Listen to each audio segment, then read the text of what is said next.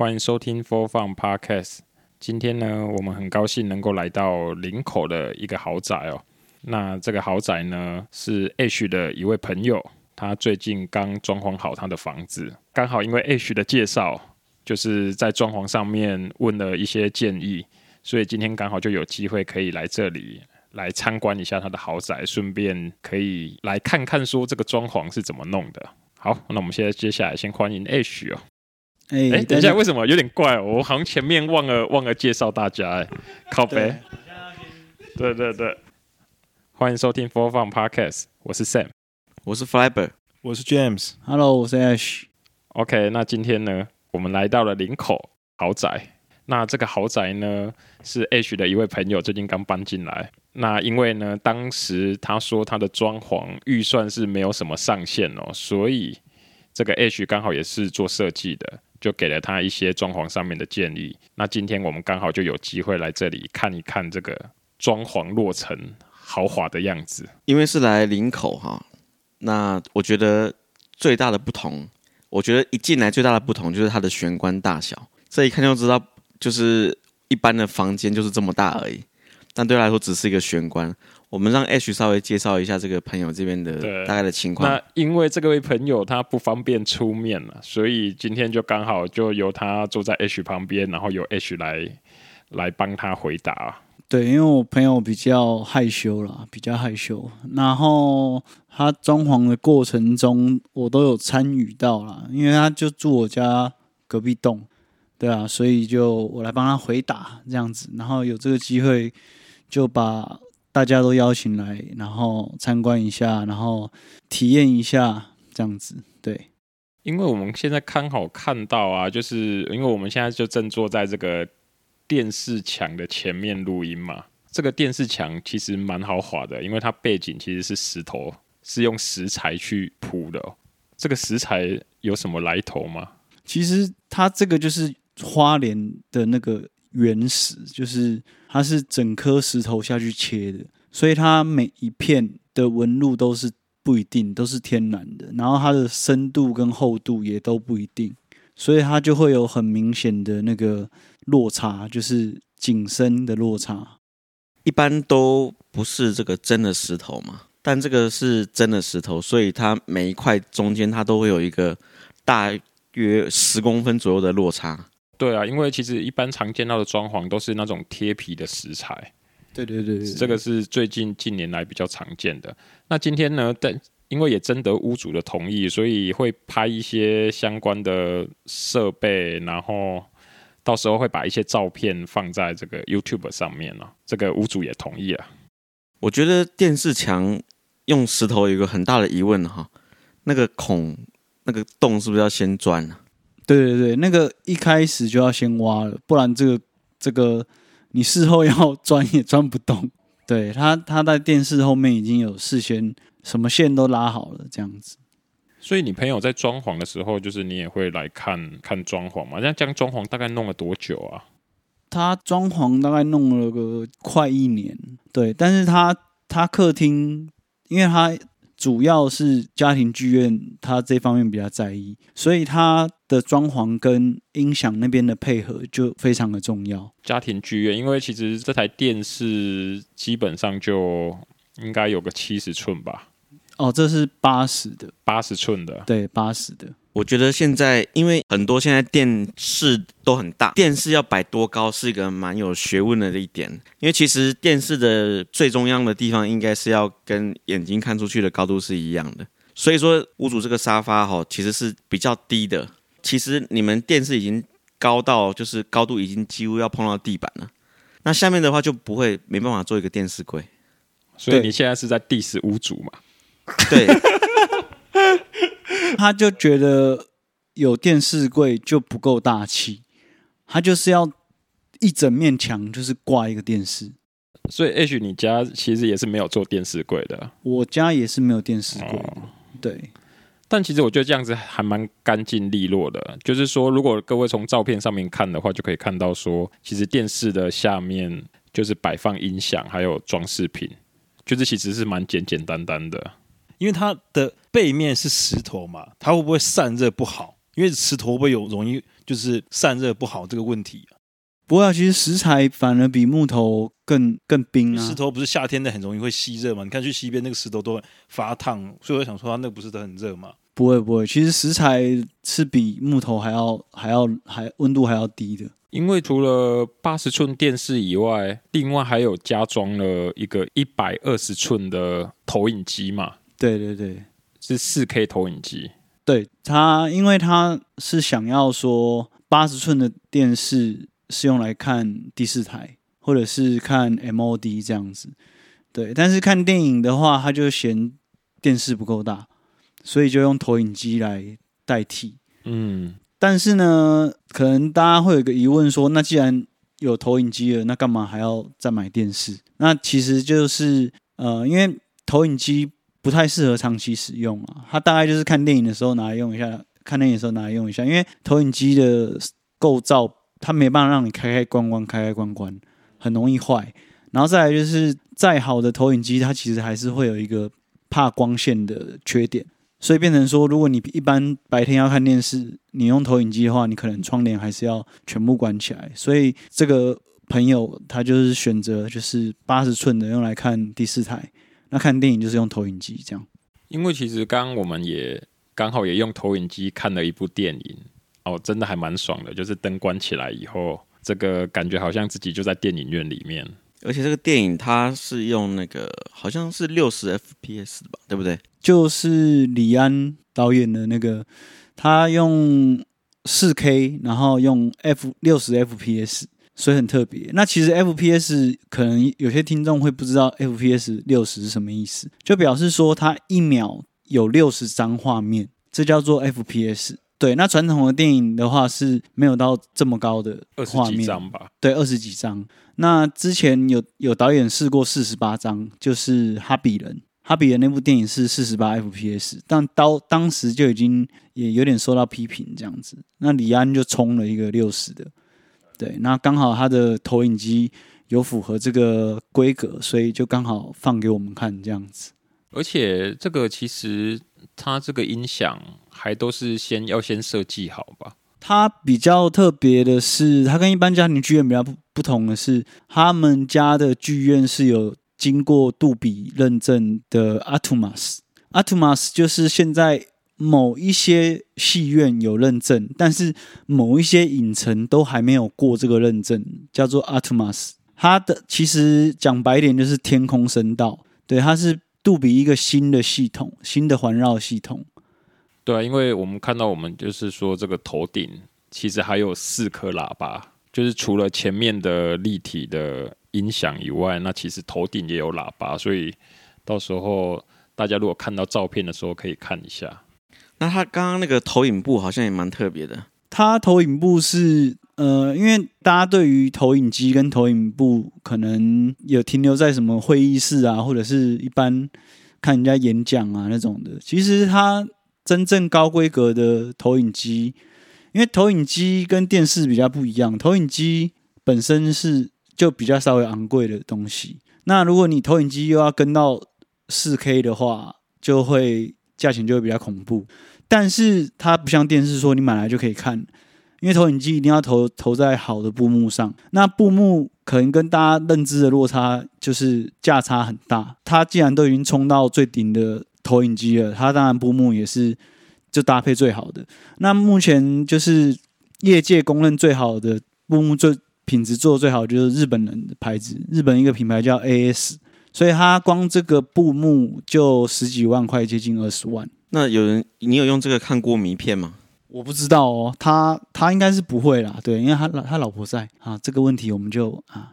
不好说，不好说。对，那如果有机会，可以邀请我们一起来看，应该是可以。但是你要找到四 K 的名片也不容易。哎，日本有啊，听说有专门出这个哈。但是我怕这一百二十寸打下去，那个都一格一格的，不是很清楚。四 K 哦，嗯，很真实。那接下来我们来介绍一下这组沙发好了。这组沙发是 H 你帮这个屋主选的吗？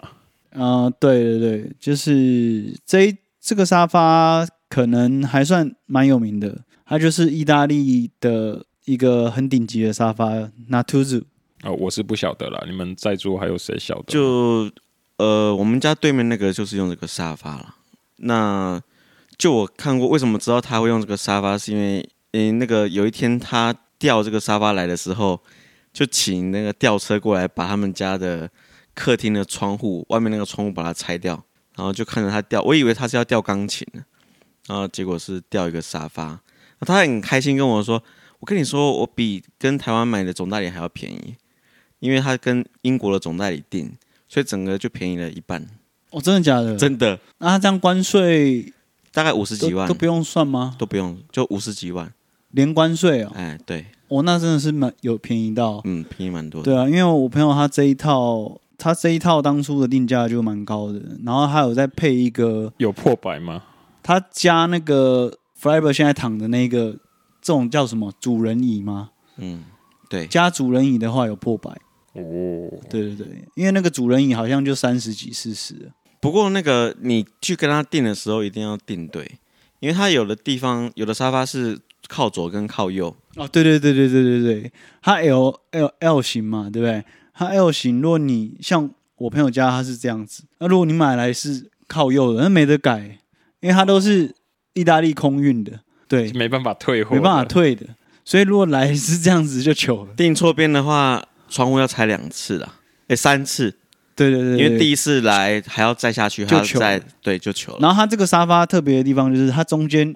L 型就是 James 旁边那个地方，它本来那个地方是选配有喇叭的，然后中间可以插 iPhone 或者是插哦，可以充电或什么的。不是，就是它可以用 iPhone 插上去，直接从那个喇叭出声音。那它那个喇叭好像是呃，好像是 BMO 的吧，就是有配合的，对吗？对。然后，但是它是没有选配啊，我朋友他是没有选配，因为。他们家他们家音响上面已经砸重金了，所以他没有选配那东西。所以这个沙发特别的地方是这里，因为它都是刻制化的，所以说你去不同朋友家看的那个沙发都会长不一样。即使是同一个形式也不一样，因为它有一款是后面是整块原木的，那那个原木你也可以选木头啊，所以蛮选择性蛮多的。它，它的皮也可以挑，然后它皮有还有分好几个等级，就是最高等级的，就是可能是那种。小高小高牛就是那种年纪很小的，然后他也会告诉你分级的那个，他其实分级之后价价差还蛮大的。那像这样子整体的风格，大概你那时候就是想说是要帮屋主走怎样的风格？我自己觉得这种就比较像欧洲的现代风吧，比较偏欧洲一点。个人觉得，因为。它的比较冷色调一点，北欧那种吗？对，北欧比较冷色调，就是大部分主要是黑灰黑灰这样子，黑灰白黑灰白。公共区域都是用呃宽的大理石地板，然后私人空间里面都是用木地板。对对对，它这边都是用手工钢刷木地板。它比较对，它的木地板是用。我们我们没有在工商啦，就所以我们就不说牌子。但是那个就是木地板里面最最贵的，然后还有一个系列叫做手刮木，比较特别，就是它每一片木板都是师傅人工去刮出那些纹路，所以它每一片的纹路都不一样。那它是它是真实的木头，然后下面会再加一片海岛型，所以它就是除了有实木的触感。跟质感之外，它也不会就是因为台湾的气候潮湿啊，或者什么飘起来或什么的。但是它它其实那个手刮木主要就是它很大片，因为一般我们在 IKEA 看到那种木地板拼切拼贴的都是大概就是那个尺寸，那就很很薄很薄的啊，就是大概就是那尺寸，然后小小片的，然后拼起来。那它那个很大片，然后再加上刚刚大家都踩过，就是踩在脚。脚踩在上面就是会有一种爽感，有没有？大家可以形容一下那个感觉，就是就不一样。它那个厚度大概一片是多厚啊？嗯，还蛮厚的，对，还蛮厚的，快要两公分。嗯，哦，快要两公分哦。它它它是实木下面在，它实木下面还有再一层海岛型。所以你那时候就是选这个地板这样子，有跟屋主说可能要花不少钱吗？有跟他说大概一平多少钱吗？他，他那时候。有，他那个木地板一平差不多接近两万块，一平两万块。对，其实，在装潢来说那个应该是很是很恐怖的价钱的，因为一般木地板呃便宜的两三千就有了，对啊，便宜的两三千就有了。讲到地板，它这个我刚刚去看，有个很特别的，它主卧室的浴缸啊，它主卧室浴缸是降板降板浴缸啊。一般来说，什么是降板浴缸？呃，降板就是它的浴室的地板的那一块，比一般你用的地板还要再低大概十到二十公分。因为一般来说，楼层中间的地板因为是共用的，所以说你的水下去都是到下面那一层楼的中间嘛，中间的就头顶上会有一个空间，但它是把那个地板再往下一点，所以会占到下面的空间。对于水电师傅来说会比较难处理啦，顾虑到排水，所以它那个降板啊，我讲一个例子好了，你如果是去那外面的饭店或温泉旅馆啊，那个地板你到外面看窗户的时候，你会发现那个。浴缸比自己的地板还要再低大概二十公分，那个这个就是降板浴缸，很少在民宅里面看到这个降板浴缸。对啊，刚刚一进去浴室的时候，James 跟那个 Sam 都说，我怎么感觉好像来到北投的？啊、对，好像可以泡温泉、哦、温泉屋。我刚好前阵子也有去看那个北投温泉屋，就觉得哎，怎么很像北投温泉屋的那样。然后其实刚刚介绍了一些细节跟用料啊，就譬如说这个像水龙头，我第一次听到这么贵的水龙头。它就是比较因为预算没有什么上限嘛，对，比较奔放一点。那他当初想法其实很，其实也不是像大家想的一样，就是土豪啊，而是说他这个房子买来不是投资用的，他就是等于说我就是要常住在这里了。对，那既然就是全家人都住在这里，那我什么东西就用好一点的，我也没有打算要换房子。对，他是用这个心态来装潢的。那再加上就是什么东西，他就觉得说啊，我就一次攻顶，对啊，之后也不会有什么问题。那他的水卫浴，他们家的卫浴就是只有两个牌子，只会看到两个牌子，一个是东普拉，另外一个就是呃 VB。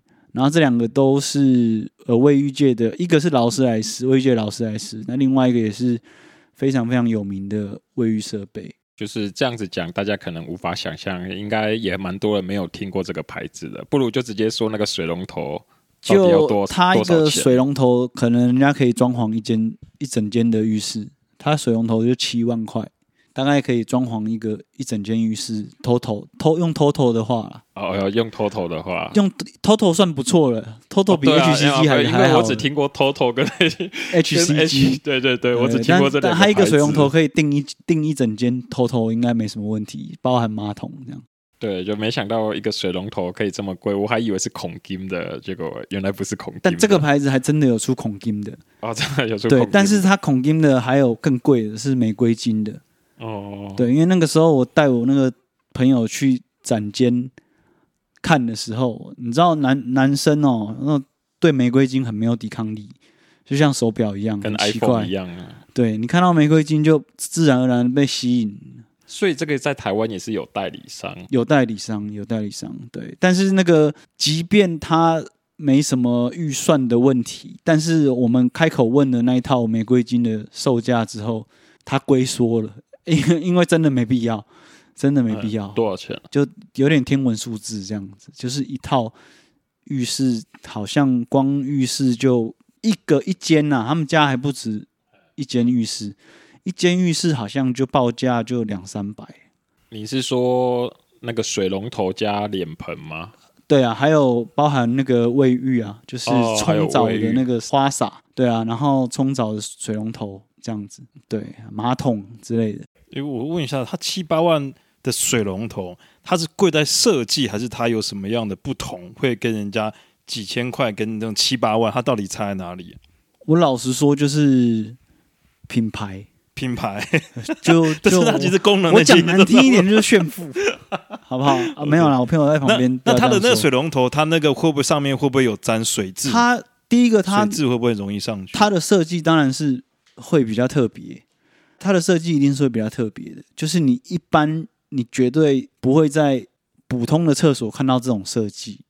对，相信刚刚大家看那个造型，你会觉得哎，比较不不太一样。它那个水龙头你拨上去之后水出来嘛，对啊，它会自动下来吗？会会会会自动下来所以它就等于是你怕你有人可能一开了会忘记关，就是漏水，它等于你往上拨，然后它自动它就会往下，你要你然后再往上拨。对，那当然一半是在买它的设计，那一半是在买这个品牌。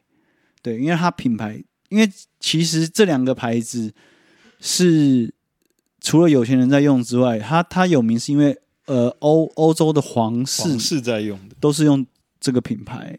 然后再来就是它的，不管是水龙头啊，或者是脸盆也好，它都是可以刻名字在上面的，它这是刻字化的。那它最有名的代表产品就是它的蛋蛋的形状，大家可能会有在某些节目或者是什么看到那个那个洗脸盆或者浴缸，浴缸它不是，它是一个整颗很像一颗蛋切一半的浴缸，有有没有人看过类似的那个造型？电影有看过啊？对对对对对，那个就是那个牌子的招牌，对，所以它的那个洗那个洗脸盆也是一个蛋的形状，而且你的这个插座其实也蛮，就是开关也有研究过，都是你一样是 Panasonic，但都是用比较高级的黑色的哈。它就是用都用日本的，然后一般这种大家都是，因为它他们不但插座都有讲究，然后配色也有讲究，那都是最高级的。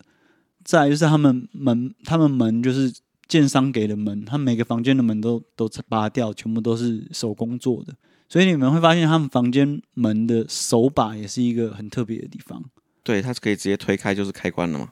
对，你那浴室的也是。对对对，它是方形的，它它看不出来是就是很艺术这样子。对对对，然后他们家的金属的部分都是钛金属，这一点比较特别。对，不是不锈钢。钛金属有什么特点吗？钛金属它就是第一个是它不留指纹，这是最大的一个特点。第二个当然就是跟不锈钢一样，就是完全不会生锈或者是变质。还有一个点就是炫富，就是后来我发现啊，就是除了这些装潢以外，我觉得很多一些东西的用料真的会追求比较高级一点的。譬如说，我们刚刚还有看到那个扩香。那个扩香也是一个有名的牌子嘛？哦、那个扩香就是 Texon，就是它是一个做灯的，就是大家有看过 MIB 星际战警，就是它最有名的是那个很像钓鱼钓鱼竿，细细的一根，然后接一个灯，然后那个灯是一个一半的圆球，就是那个牌子。嗯，对对对，那那个扩香也是那个牌子的这样。然后因为一般扩香大家在百货公司看应该七八百一千就差不多，嗯、算贵。那个扩香应该要八千，八千 对。那个你说那一个，如果你要补充，你就要用八千。它它补充瓶没那么贵啦。哦，就是因为它是贵在那个哦，它那个座吧，它跪在那个整个，它那个座就是跟它灯的那个材料是一样的哦。对对对，但它补充补充瓶好像据据说也要四千多一瓶。对，不过它的香它的香味跟你们在百货公司闻到所有扩香的味道是真的有。你这就像香水要买 Jo Malone 一样，它可以自己特别的嘛？对对对对对对对对对对对对对。因为扩香其实就是一般人现在其实大家家里大大部分都会买扩香啊。其实百货公司扩香的那种类真的百百种，对啊。那它其实当初就是很特别的是，因为那个扩香是在他。挑家具的那个台湾的那个代理那边，他刚好有卖，对，所以他他是在家具店那个高级家具店的代理商那边看到的，所以就顺便买。f r i b e r 现在坐在这张椅子上，好像有点爽，很舒服啊。这边楼地板高度是多少？楼地板三米二、三米四、三米六，不知道哎。但是我我是觉得他们家隔音很好啦，因为我们刚刚。电影放到这样子哈，放电影放到紧绷大声的，但是其实其他住户是完全没有任何反应的。我觉得这个地毯也是蛮好的。当初你怎么帮你朋友挑这样子的？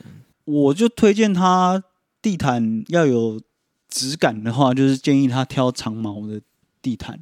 对，但是长毛地毯缺点就是比较难维护。公共区域，因为这公共区域是大理石地板。所以在沙发地区有一个地毯真的很不错，是真的不错啊。但对啊，说真的就不要不会那么冰冷啊。有养猫的话，我觉得清洁就真的会比较辛苦一点。对，就是要比较勤吸地啊，尤其是他们的猫是长毛猫。对，长毛猫真的很容易掉毛。对啊，不过他们家的猫跟地毯融为一体，那个颜色，对，颜色是一样，融为一体，所以那个它的那个猫屋跟地毯的颜色也刚刚好，是真的蛮搭的。这个客厅很漂亮，外面就有一个很大的阳台，那个阳台其实很大哦，跟一个房间一样。哦，对啊，比对比可能比一个其中一个房间还大，可能八六七六七瓶有哦。就是我刚还有建议屋主，就是外面摆个什么快木浴桶，就可以直接在那里露天浴，露天然后泡澡这样子。他，他应该是不敢这样子洗啦，对，因为他毕竟不是高楼层，对应该毕竟不是高楼层，被大家看爽爽。对，屋主他们也是还没有想到阳台要怎么利用比较好啦，所以有点我们是看了觉得有点有点可惜。可是是真的很大，然后又很很日系这样子，就是很像日式庭园这样。对啊，那像你这个餐桌组啊，你有特别就是说有推荐是用什么样子的牌子吗？诶、欸，它这个好像都是设有设计师品牌的，是欧洲一个品牌的。它桌子跟椅子是一套的。那它呃比较特别的就是它的椅子，这个椅子有得过奖。这椅子有得过奖，它就是以木头的椅子来说，因为木头椅子有它独特的外形，就比较好看。可是它又有布垫的舒适感。哦，那个布垫是也是一起的，不是另外买的，是，是一体的，它是一体的，所以它的设计就是很木头的配色，然后让你整个餐厅是木头的感觉。可是它它又有舒适性，这样子，因为纯木头的其实做的还是硬硬的啊，或者是什么的。纯木头哦，我就想到南部啊，啊，南部的那些大哥家，要不然就阿公阿妈家，阿尼基，阿尼基全部都是块木。对对对，但是他们他们其实那那一排也也是一整块木头啦。如果你家这样风格放那个整个木头的，也是很特别的哈。对啊，他们还要放茶几，茶几就是谈事情、敲事情在用的，没有不是。因为其实现在越来越少人中间会放茶几了啦，都是用个小边桌、收纳桌，要不然就同时可以拿来做椅子的。就是你那时候帮屋主选了前面这个，为什么不是选一个桌子啊，而是要选一个像是……嗯，这种其实现在还蛮流行，马卡龙，叫马卡龙。嗯，这种现在还蛮流行的。就是第一个他，他他当初选这个是因为他们家小孩很皮。啊，这种客厅的小桌子边边角角，其实小朋友跌倒或什么，蛮容易去撞到的。其实这个蛮重要的。对，那那像我有看到朋友家的那个客厅的那种小桌子，就是边角都有装那种桌子用的海绵。那其实就等于说你，你你买一个很好看的桌子，然后然后都被那个海绵给破坏那个外形。所以他他当初其实是怕小孩子跑来跑去，边有那种零零角角去撞到，所以他又。觉得这个造型也好看，所以就选这个。对，因为它比较宠小孩一点。那其实小孩的安全性，所以现在其实这种桌子还蛮流行的。对啊，因为它就是软的、皮的，就是可以小孩子在上面跳来跳去。对对对对对对对对对对对对对。你在这里就是有规划什么那种收纳的空间吗？哦，它其实收纳还蛮多的，因为像这样看过去，那个木头。感觉是一面墙，但它其实是四个柜子，它四个柜子，然后它的电视墙旁边也是一个隐藏式的储藏室。哦，像那个看起来像柱子的地方。对对对对对，那它那个储藏室其实也很大，然后再来就是它阳台外面还有一个更大的储藏室，然后天花板也有隐藏式的小柜子。所以他们的收纳空间其实还不错啊。天花板的小柜子里面有钱吗？呃，这我不知道。哦，这个等下可以这个看看能不能翻翻看。他他可能会不会开起来那个他老婆的私房钱那个、还是什么的。然后他们现在比较流行的应该是，大家他们的床都是用可以掀起来的。什什么意思？就是床下面是收纳，就是床板是可以哦，你说跟抬起来书房，你说的是书房里面的那个哦，不是那个是隐形床。我说的是他们那个每个房间有个双人床的，对，但是那个床是可以拉、哦往上拉起来，然后里面是收纳，那下面是收纳的，所以他们他们其实，在收纳这个部分，呃，花了蛮多心思在里面的。所以你到他们家会发现，哎，怎么好像真的干干净净的，好像有特别整理过才邀我们来的吗？其实没有，是因为他们收纳的空间当初就设计了很多。哦，对啊，我觉得收纳这个一开始就要先规划好，就是一个家要看起来干净利落。第一个一定就是先看收纳，对因为杂物只会越来越，多嘛。那其实现在那个床收纳的设计越来越多人在用，因为那个其实一个双人床那个抬起来，几乎你整个秋冬的衣服都是可以塞在下面。像我朋友他们就是用那个收纳袋，然后现在流行用那个吸尘器真空压的扁扁的，所以其实他们换季的衣服都不用担心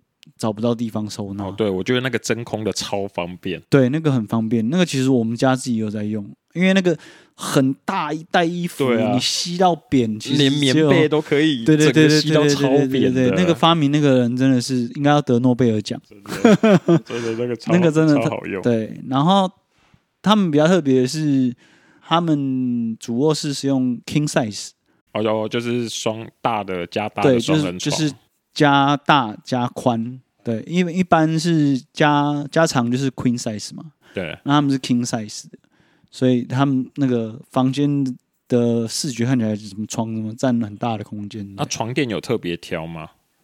床垫他们都是用，哎，那个那时候他们是用席梦思啊，席梦思，席梦思，对，席梦思是黑标的，所以那个床垫大概八十黑标的我只听过麦卡伦还是什么？八十八十。Burberry 吧，Burberry 有黑标、蓝标啊。席梦思席梦思的床其实有分很多等级，对啊，那它它黑标是最最高等级的，对，那它黑标的话，大概大概价钱是八十到一百左右，这么贵啊？对对对，床垫，然后那个好像是八八十几这样，黑标的，但是那个躺下去你就就是有试我有试躺一下啦，嗯，那躺下去就你真的不太想起来，它是偏软还偏硬还是怎么样了？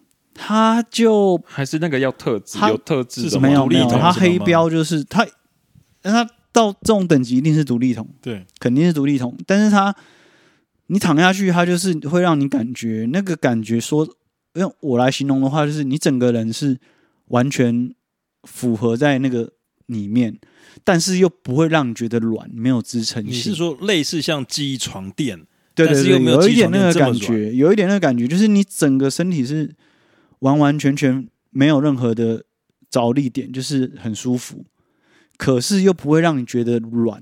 对对对对对，大家有兴趣可以去什么床的世界哦哦看一下有没有。哦，不是屋主同意让我们试躺，啊哦没有当然当然不是，当然不哦是。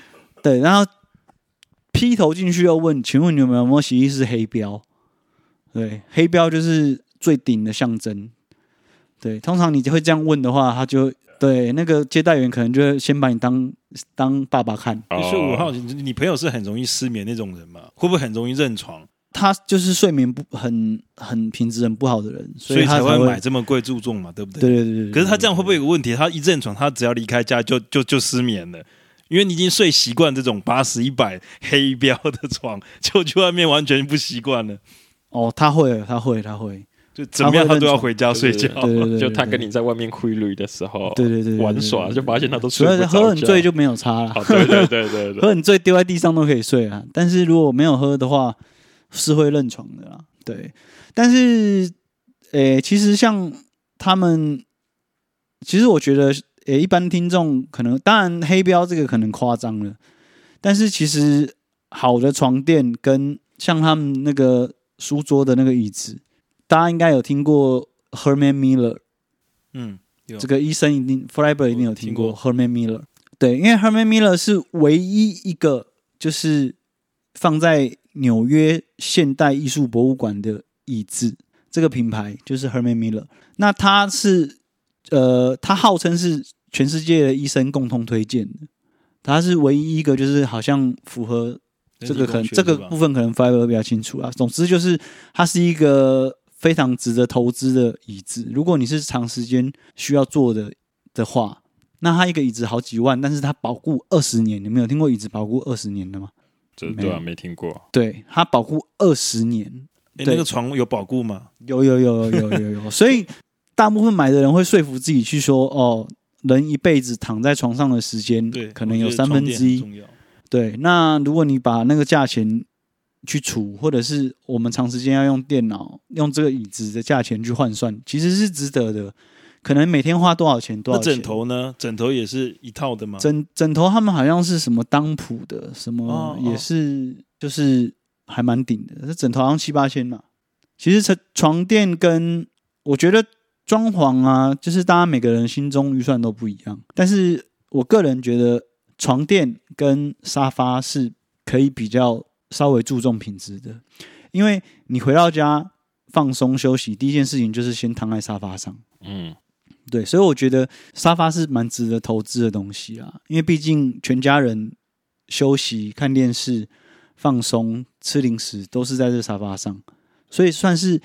非常容易使用到的东西，而且这个东西是会让你回到家想放松的。嗯，那如果沙发你也贪小便宜，就是用比较仿冒品啊，或者是比较品质比较差的，你回到家也不能好好休息的话，对啊，我个人是觉得床垫跟沙发是蛮值得投资的东西。就难怪你会推荐你朋友沙发跟床垫都有都要破百万，因为这个其实。这个这真的不是炫富嘛？因为这个其实叫我们四个来看，我们根本看不出来这个东西贵不贵。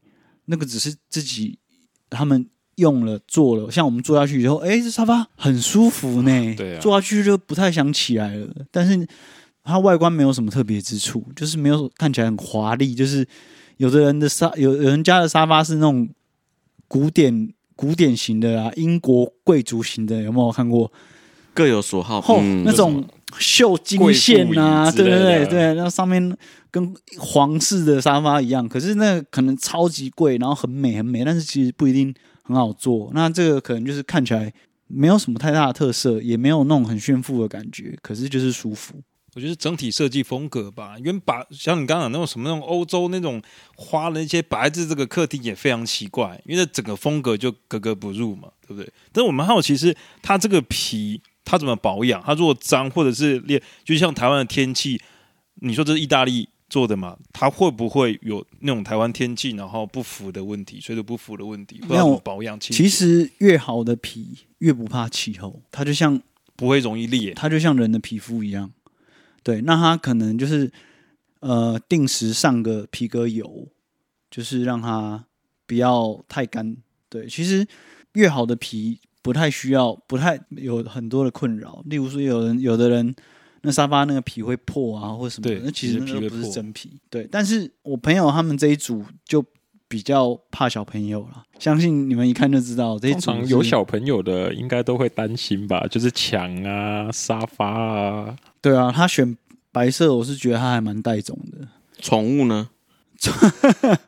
宠物哦，宠物还好啦，就不要选。布的就好了嘛。听说宠物会抓沙发，大部分都是布的，皮的好像不太会抓。但是它在上面尿尿，是吧？它这个是不是尿尿的？不是，不是，不是，不是。对，这里有两个，我不知道什么东西。那个不是，不是，对，应该不是吧？好，不是，对。它睡得好安详。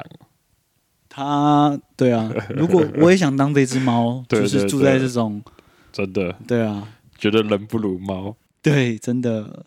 但是这个就当我们今天来就有像 James 就特别有感感触说，这个空间感到底像我们之前聊的，值不值得买这么稍微远一点的距离？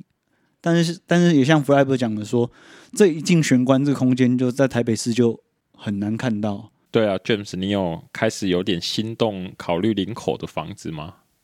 我还在想是，就算我买这样，就是也不要这么大，但是还是要一笔预算，然后去装潢啊，对啊，就是而且林口我还在犹豫啊，就是对我对我来讲还是有点远，就是还是觉得说好像捷运没有办法到，那你总是要开车。林口的捷运有啊，你这个个有啊有好几捷运啊最近的捷运，我想是在至少你在台北市的捷运呢。其实，因为我自己是住林口啦，其实林口人的交通非常方便，我们完全不做捷运，因为林口的公车系统太完善了。因为可能是因为呃林口发展起来的关系，那公车那些营运商也跟着有做配套措施。其实呃，就像我们家那一栋，或者是我朋友这一栋，楼下走路不用三分钟，公车都是直达台北各个很重要的捷运站，所以你去哪都方便。它就是呃，而且它的班次又多，你不用等很久。像楼下就是你要坐到圆山站。或者是呃什么松江南京站，它就是各个线、各条台北捷运的线，它都有公车直接到，然后也有直接到市政府的。那其实对林口人来说，交通不是什么问题。它最晚大概几点？公车好像都到十二点吧？十二点，好像到十二点。十二点，那其实跟捷运差不多。那公车又超便宜啊，而且它真的是几乎你想到的地方都它都有到。所以林口的公车系统是很完善的，而且它它到的地方都是各个各条不同的颜色的捷运站的线，所以其实林口这交通状况，就算你不开车也是很方便。差不多二十分钟吗？如果从这边到台北，不塞车的话，二十分钟，二十分钟到。那你自己开车的话，不塞车有时候十几分钟，对，十几二十分钟差不多。对啊，OK，那最后因为。H 其实，呃，在这个设计装潢上面，其实都有他一些蛮好的见解哦。所以我最后想说，问一下 H 哦，要给这种要装潢的人哦，譬如说像 James，他可能买了房子以后，他可能之后要装潢嘛，那你会给他一些怎样要注意的方向跟原则？我觉得其实给大家一个比较速食的方法啦，就是其实你们可以要装潢之前可以去。成品啊，或者是什么书局啊，去翻一些国外的关于设那种装潢的杂志或者什么的。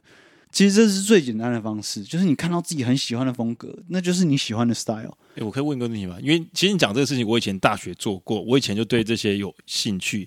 然后我发现我买不起那些欧洲的东西，我会去信义区那边有家具街嘛。那个都可以仿的，然后台湾自己做的很便宜。我觉得那你会推荐吗？没有，我觉得真的很便宜。那个没有关系啊，因为因为因为那个每个人都有预算的问题。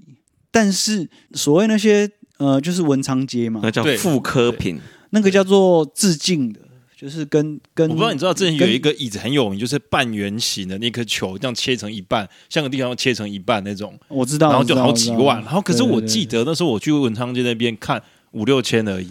对，那个那那种致敬的家具，老实说品质也不差，因为其实台湾做家具的技术也没有没有到很烂。那再来就是呃，其实那个价差是很恐怖的，对啊，像灯具啊什么的，我们那时候去看啊，可能一个灯具四五十万的都有啊，对啊。那其实我觉得装潢就是不要把。预算看得很恐怖，因为其实它替代的东西很多，它替代的东西很多。那呃，你也不一定就是，如果你喜欢石材的感觉，就像刚刚前面盛有提到的，现在也有很多仿石材的东西。就是其实很多东西都有真的替代品，就是你不一定一定要实木，可能也有瑞典的某些品牌，像 Quickstep，就是。质感做的很像实木，但是它不是实木。其实有有非常非常多的替代方案可以去做到相同风格，但是价差可能可以差很多。但但是其实要装潢的话，要注意的就是第一个就是如果你们家有音响系统的话，这个是一定要跟装潢的设计师这边两两方他们两方面一定要密切的合作，要不然之后衍生出来的问题会很多。因为有一些东西是呃要事先走线的，这是大家装潢一般人可能比较不会想到的东西。还有一个东西就是像呃我这个朋友他们屋主就那时候设计师就不小心遗漏了一个东西，但是就造成他们莫大的困扰，就是主卧室忘记拉网路线。哎，是那种有孔的插孔的网路线哦。啊，对，就是像在墙壁上的，就直接可以接网路、哦、拉网路出来。但他们主卧室没拉到，可是那这个怎么办？这个无解啊。对啦，但只是说还好都有无线网路可以用。对对对，但是其实无线的东西，它在空间的折射或者是有讯号会比较差，对，讯号还是会比较差一点。所以有一些东西就是做了就没有办法改了。所以尤其是水电部分或者是管线部分，就是一定要确保，而且要有经验的人，就是你要是预先想好开关在哪里，还有就是。呃，每个人使用习惯，像你房间，你的开关是不是要坐在床头？要不然你就是你看那个电视，躺在床上看电视，赖在那边已经很累了，然后要起来关个灯，还要爬起来走到某个地方去关灯。所以这些按键的位置什么的，这个都是装潢比较需要考虑的东西，也就是要考虑到你平常使用的人性化。我觉得这个会比什么建材啊什么的都来得重要。对啊，因为其实以我来讲的话，我可能不会花这么多钱在外观的装潢上啊。不过刚刚前面提到的一些收纳的设计，还有就是你常用的、坐的跟躺的这个东西，可以花一点钱，对对对，去去使用，因为那是你每天要使用的东西嘛。对对，其实收纳是蛮重要的啦，尤其是像如果 James 打算买新房，坪数不是特别大。那越小坪数的收纳技巧就越越重要。那有一些很厉害的设计师呢，就是有办法把收纳空间挤到很多。那可能就是像这个屋主他的那个书房的那个床，他平常是看不出来的，但是他拉出来是就是所谓的隐藏床之类的。对啊。就是因为我们常常看那种样品屋很漂亮，那是因为什么东西都没有。对，那什么东西都没有。但是你你你你光搬进来，你们全家衣服你都不知道放哪。对，样品屋其实有个很奇怪的地方，就是它的墙壁都比较薄，然后它的衣柜都比较薄，然后书桌也比较薄，所以看起来空间就看起来就空间很大。可是有的人就喜欢买内户哦。有些人就专挑那个，哎，反正我他都装潢好了，而且有够漂亮的。也有有些人专买这个哦。对，OK，那最后大家有没有什么要补充的呢？我觉得住这边看大家选择，其实很好的地方就是这里可以利用时间换取空间，而且时间也没有多很多。对于呃时间上下班时间跟其他人如果不是一致的，有自己选择上下班时间，甚至是有错开的。我觉得这边是一个很好的选择。好了，那我们今天哎，James 要讲话吗？他刚刚讲的话就是，我觉得也有朋友在建议我说，你不如去台中买好了。如果你如果你讲说时间换空间，因为他说，因为其实台中也差不多，只是因为台中那个都是坪数蛮大的。你要说这种没有啊，台中怎么可能？你不可能花两个小时开车通勤。因为他是坐高铁啊，高铁的坐叫我坐高铁坐到坐到爽。因为林口毕竟还是台北生活圈。对啊。对啊，那你台中、那个、不行啊！你你你回家就想换工作了，不可能，台中太太远，而且高铁是一个很恐怖的价钱。对啊，你这样来回就一千五了。对啊，没有之前就是有我们的忠实粉丝嘛，然后他就建议我说：“那你可以去买台中嘛，然后你就坐高铁，然后比如说你就七百七百多万，拿三百万去坐高铁，你可以坐到多少次这样子？”但其实就我的感觉，我如果是二十年前买。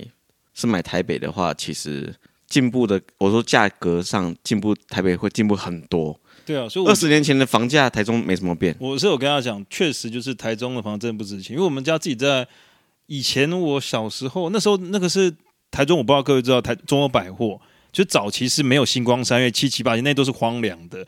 但那个时候我们买算是在市中，就中国药学院附近那里，就现在其实那边涨不了多少，完全没办法跟台北比。就算现在有台中捷运了，其实我也很难想象台中的房子可能也很难跟这个台北比就对了。所以我就是一直还是想说，在台北或者是当然你看台中高铁站附近都还是空地，但台北高铁站附近都房子啊。欸，台中高铁那是在屋子，它不在台中啊。这个你要按照历史轨迹来看，你现在的台中的旧市区纵贯线是日本人规划的。所以说日本人规划了从一八九五年之后，这这这一百多年来本来就是以旧火车站为主，但是从十多年前台呃高铁规划好的地方，那是未来这一百年发展的重点了。关于这个台中高铁站的历史呢，以后我们再请 Flyber 来为大家专门讲一集。今天我们不如就先讲到这里吧。OK OK，OK，也不好意思在人家家太久。OK，我是 Sam，我是 Ash，我是 James，我是 Fiber。OK，谢谢，谢谢大家。